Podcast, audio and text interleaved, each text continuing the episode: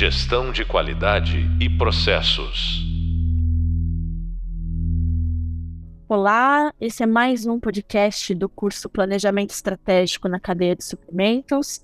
Hoje nós vamos bater um papo com o Gabriel Parravano. Ele é formado em engenharia de produção. Atualmente trabalha como analista de supply chain numa grande rede do varejo. E nesse nosso bate-papo, ele vai nos ajudar a entender um pouco mais sobre o papel que o comportamento da demanda tem na cadeia de suprimentos e como fazer para direcionar esse comportamento. Então, esse podcast de hoje, ele vem para complementar o conteúdo do nosso Hub Leitura sobre o papel da demanda na cadeia de suprimentos. Oi, Gabriel, tudo bem? Oi, Natália, como é que tá? Tudo certo? Tudo bem. Muito obrigada por você ter topado participar, conversar com a gente aqui, tá bom? Imagina, que agradeço o convite. Legal. Vamos começar então com o seguinte: você trabalha aí numa grande rede do varejo, né, que movimenta e vende muito, muito ao longo do ano. E, ah. e eu queria que você contasse para nós, para começar nosso papo, como que informações sobre a demanda dos clientes são importantes ou como que você lida com essas informações no seu dia a dia? É, então esse é um assunto que é muito, muito importante e delicado, né? Entender a demanda do cliente, né? A gente sempre quer saber o que, que ele deseja comprar, o que, que ele quer, sempre uma, algo do, do futuro, né? Que a gente sempre quer o máximo entender, tá sempre o mais perto possível, né? Então eu trabalho muito com essa parte de planejamento, da demanda, né? De tentar tá sempre prever, né, o, o, a demanda, né? A gente tá sempre com o nosso estoque preparado para atender sempre a, a demanda para estar tá sempre o mais próximo possível, não ter perda e nem falta, né, do produto na loja.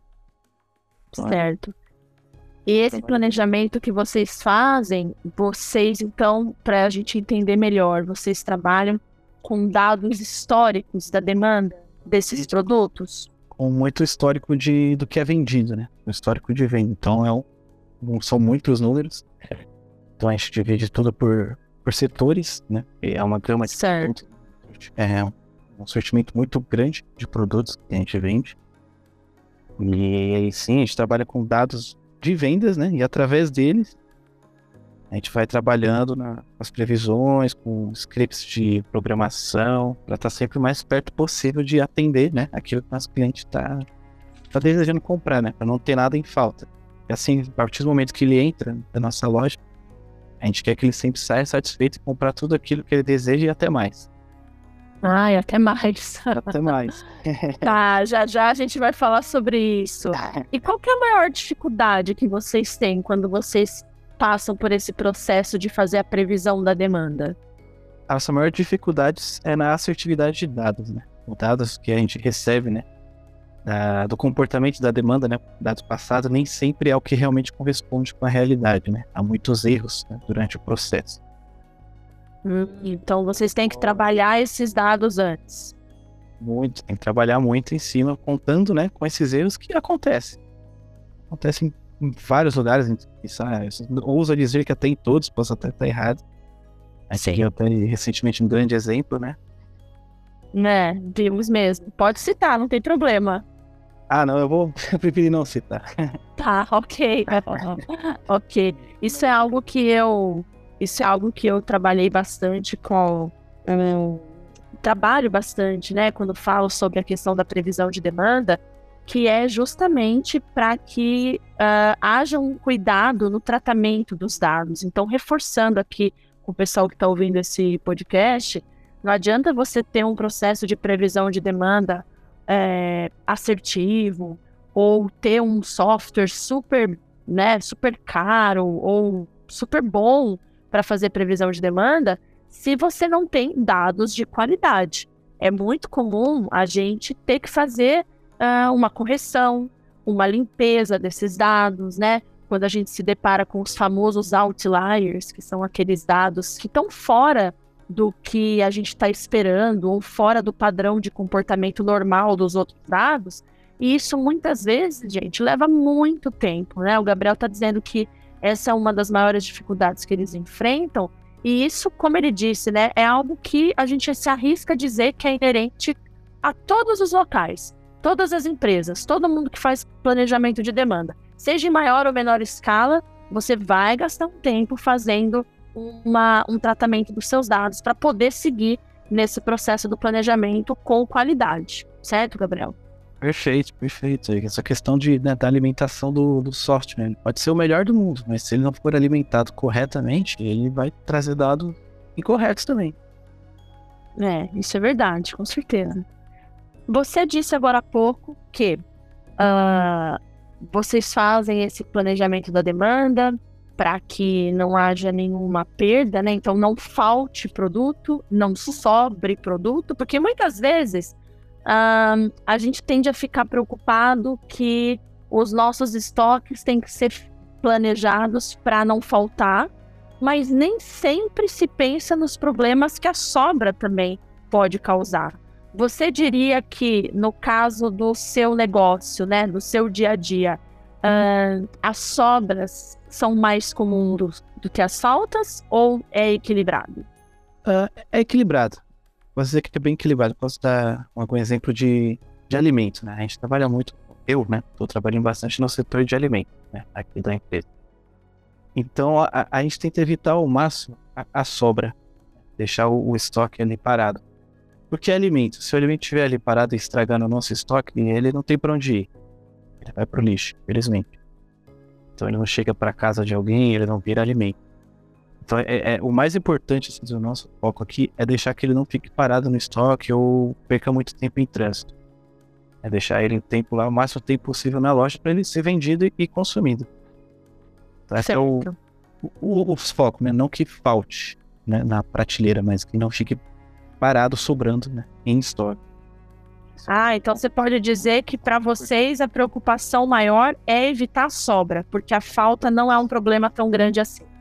É, em questão de desperdício, né? Do tá. desperdício. Tá. Mas, tá. obviamente, que faltar também é, gera uma imagem ruim, né? Como eu disse, a gente quer muito que o cliente entre na loja e compre aquilo que ele deseja. Ah, sim.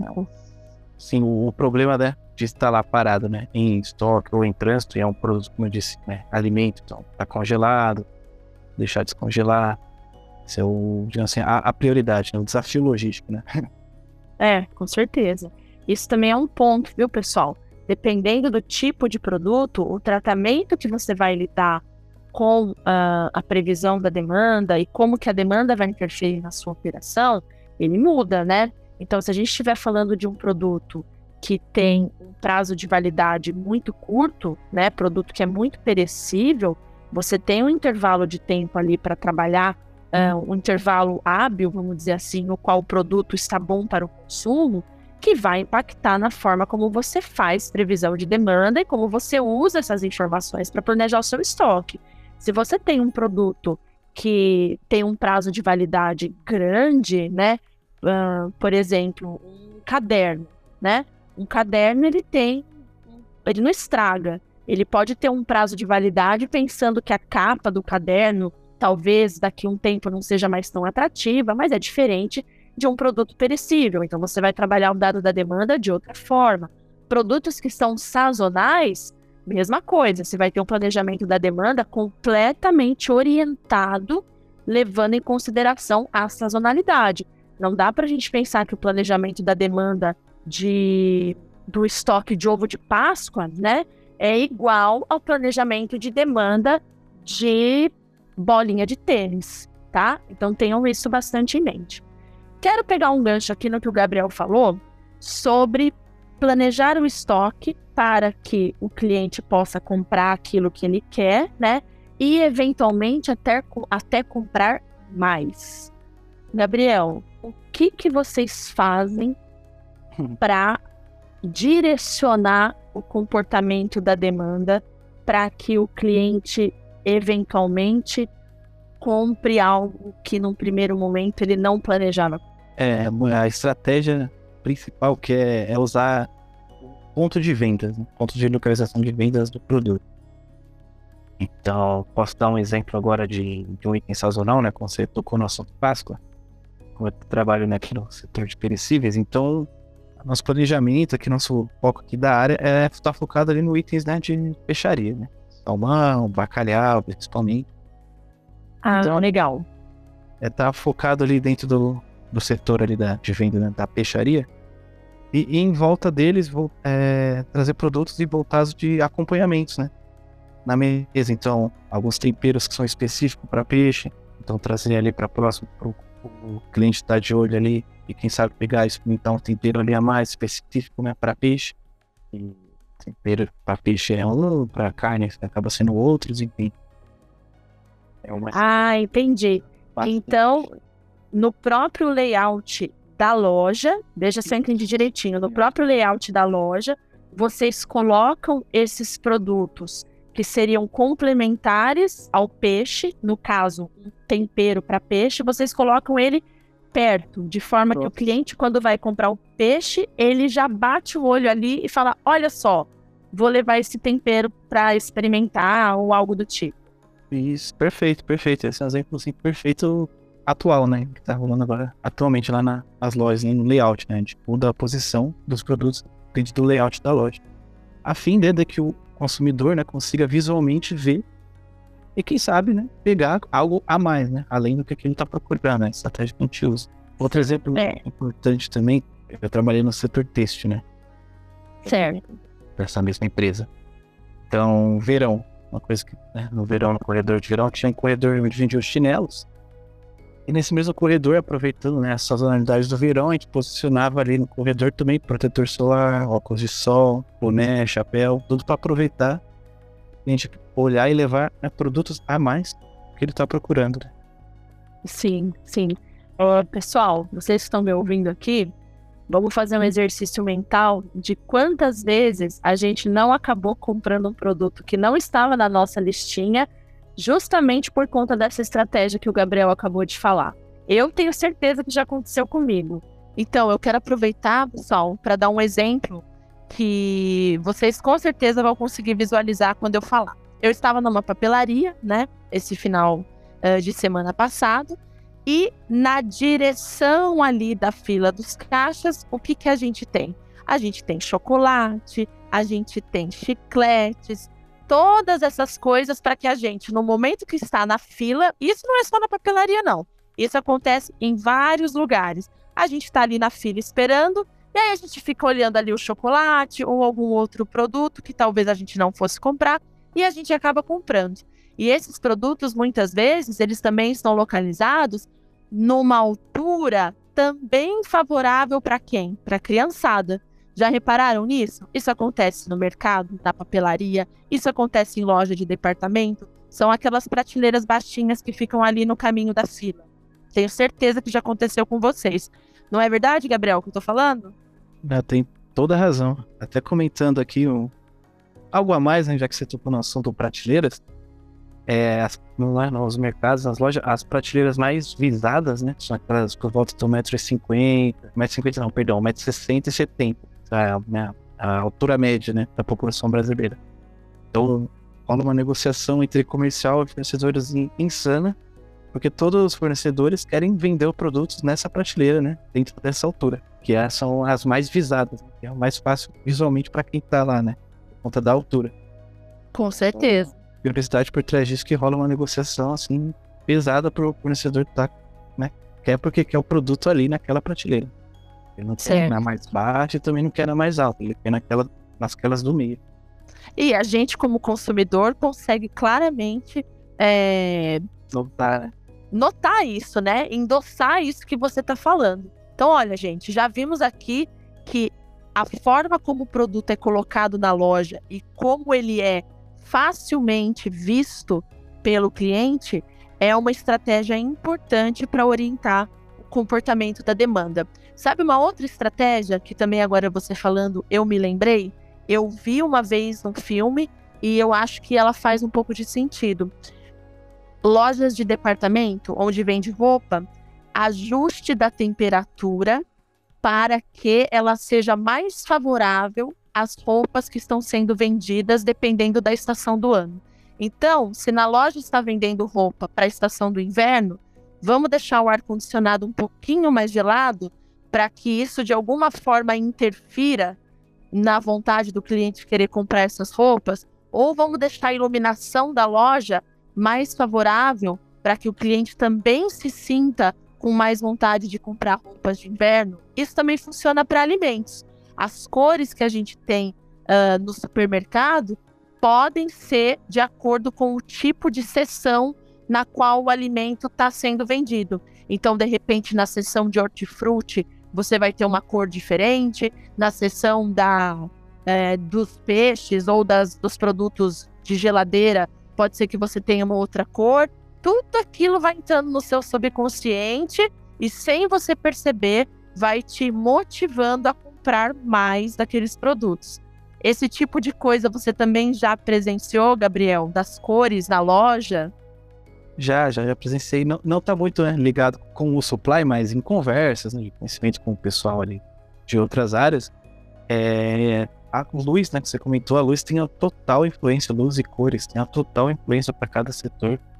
Porque a questão é essa, de envolver mesmo né, no subconsciente do consumidor, do cliente, ele mesmo que ele não queira, não saiba o que está acontecendo né, dentro dele ali, as cores de cada setor, né, como se diz hortifruti né, no setor de horta tem que estar muito bem iluminado, tudo claro para porque ali é o, como posso dizer, é um produto que o, o consumidor ele toca, né? Ele vê com os olhos, com os dedos, né? A gente fala. Então ele tem que estar tudo muito claro para ele, para ele enxergar, para ele ver, tocar. E a gente também tende a achar que uh, as cores, né, das frutas e dos legumes acabam mostrando que eles estão melhores ou piores para consumo. Então, se você tiver uma iluminação ruim, onde todas as frutas, vamos imaginar, fiquem meio com uma cor meio mortinha, né, com uma cor ali apagadinha, elas não vão chamar tanta sua atenção, elas não vão te parecer tão suculentas, é verdade? Perfeito, é isso mesmo. Legal. Além dessa questão do layout, da iluminação e da temperatura, tem uma outra estratégia também que pode ser direcionadora da demanda, que são as ações de marketing, certo? A gente observa, por exemplo, é, as propagandas na TV, que acabam sendo bastante importantes. Hoje em dia, não só a TV, como o YouTube, que é uma, uma fonte de, de entretenimento para muitos de nós, e também a participação em programas, né? Marketing dentro dos programas, que acabam sendo também muito expressivos. A gente viu, por exemplo, no, nas edições passadas do Big Brother que empresas como McDonald's tinham uma eram patrocinadoras, né? Apareciam em várias ações, apareciam em festas e isso aumentava bastante o consumo dos produtos, não só durante a exibição do programa, né, naquele horário, na janela que o programa estava sendo exibido,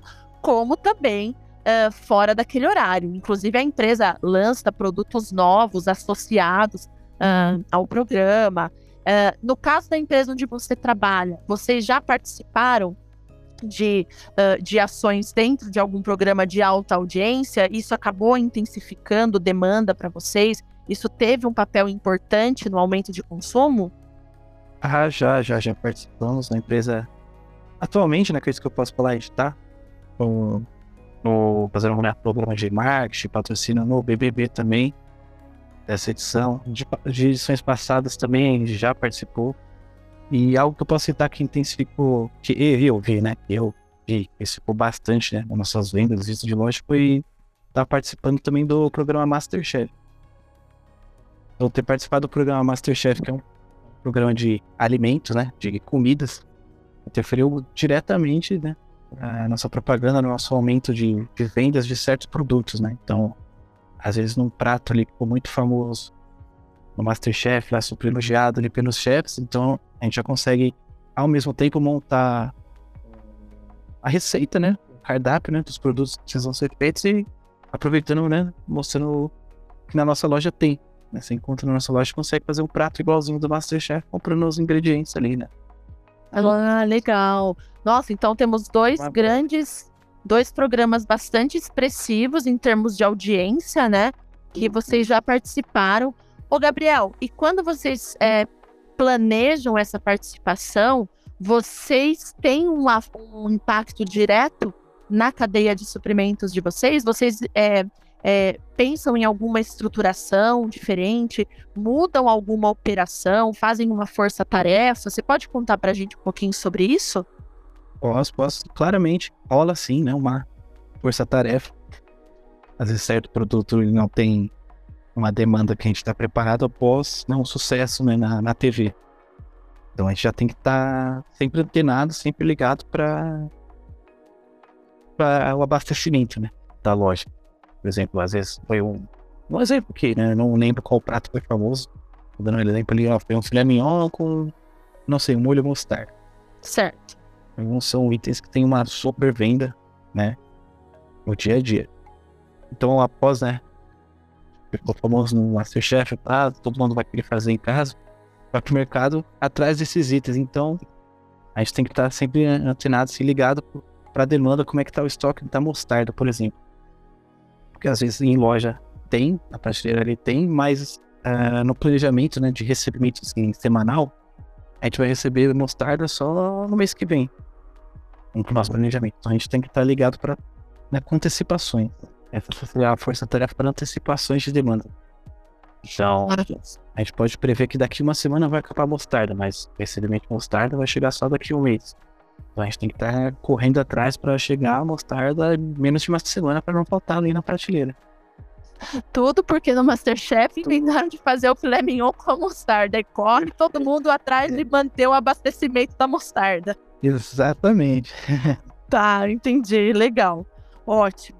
Então, ó, pessoal, estamos, falamos da questão de estratégias de marketing também, além das propagandas que nós já conhecemos, né? A participação nesses programas de alta audiência. Para a gente finalizar, Gabriel, uh, não sei se você, uh, na sua área também, vocês participam disso, ou se é junto com alguma outra área, mas e os preços dos produtos? Eles também podem ser é, direcionadores para aumentar o consumo em determinada situação? É, a, a, questão do preço eu não tá envolvido, né? O que está envolvido mais na minha área é o preço do, de compra, né?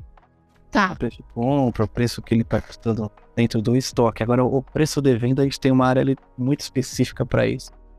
Né? Tá. do pricing e do promocional. Então, tem produto que entra em promoção, tem produtos que não entram em promoção. Isso eu posso Mesmo produtos, por exemplo, vamos pensar no caso da sua área que nós estamos falando de perecíveis, né? Você já presenciou alguma situação uh, ou você presencia uma queda no preço para evitar que aquele produto atinja a sua data de vencimento? Ah, sim, sim. Não, isso acontece, posso dizer, bastante no açougue, né? Questão de tá. setor de açougue. Então acontece bastante a queda de preço para realmente não estragar. Né? Falando o português, claro, para realmente não ficar em estoque ali, não descongelar, porque a carne é muito sensível, tem carne que é importada, a gente trabalha com exportação também, carne, o peixe, né, que eu comentei, bacalhau, salmão, são itens importados. Então, sim, rola toda a questão da, de abaixar os preços, né? Deixar eles na promoção, mas assim, como eu disse, tem itens realmente, né, por conta de negociação com o fornecedor que não entra em promoção, também existe essa restrição.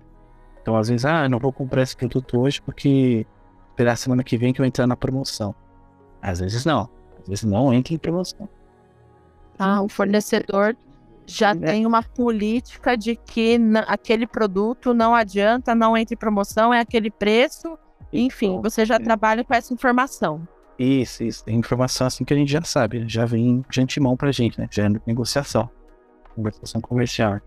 Realmente isso eu posso dizer que né, afeta a minha área diretamente, né? Isso eu consigo te dizer, te afirmar. Agora, como posso dizer, a, é, a queda de, de produtos, assim, né? De preços de produtos, essa estratégia, como ela funciona, eu já não consigo, né? Já não tá dentro da minha área, já não tenho conhecimento de como é feito, né? Internamente essa estratégia. Certo. Ah, mas não tem problema, porque acho que nós, como consumidores, é, conseguimos é, perceber, né? Que muitas vezes é, produtos, eles, quando eles estão no fim do ciclo de vendas dele, eles acabam entrando em promoção. É só a gente olhar, por exemplo, para as liquidações no final da estação, né? Então vai entrar uma nova estação de venda, a gente percebe lá que está tendo promoção. O que é essa promoção, né?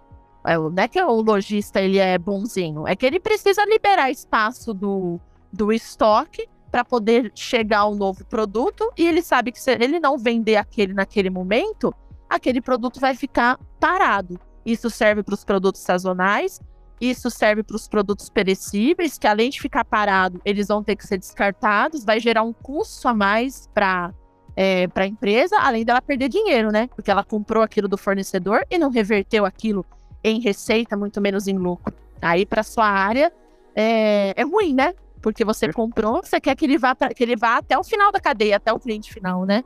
Isso, até a casa do consumidor, exatamente. Isso é, esse é o processo, né? A vida do produto. Legal, maravilha. Vendido e para liberar, como você disse, liberar espaço para próxima sazonalidade. sazonalidade. É. Até porque, de acordo com o que você falou ali no comecinho, espaço na prateleira é algo precioso, né? É. Não dá para a gente ficar ocupando espaço na prateleira com produto que não vai vender. Isso não é vantajoso, certo? Não tem como. Perfeito, é. Legal. Maravilha. Gabriel, acho que a gente então encerra por aqui. Eu agradeço pela sua participação. Deu para a gente entender é, bem essa questão das estratégias, deu para entender como elas direcionam o comportamento da demanda, que era justamente o objetivo do nosso podcast. Obrigada por você ter topado participar, tá bom? Imagina. Eu que agradeço e... pelo convite, pelo bate-papo. Fiquei super feliz quando você mandou a mensagem, né? Tá ligado ah. com a área que você sempre né, me deu aula. Foi, inclusive, orientadora né, do TCC, do nosso TCC. Então, muito feliz de ter esse bate-papo, porque essa evolução, né, também que eu tive na área profissional, graças a você também, tá incluso Nossa, suas muito aulas. Obrigada, muito obrigada. Para quem não sabe, pessoal, o Gabriel foi meu aluno, foi meu orientado de TCC e fico muito orgulhosa de ver que vocês estão tendo sucesso, são agora meu, meus companheiros de profissão e estão aqui contribuindo para poder passar esse conhecimento adiante. Fico muito feliz mesmo é, de poder contar com vocês. Ah, obrigado, obrigado. Eu agradeço também. Legal. Foi super legal. Legal.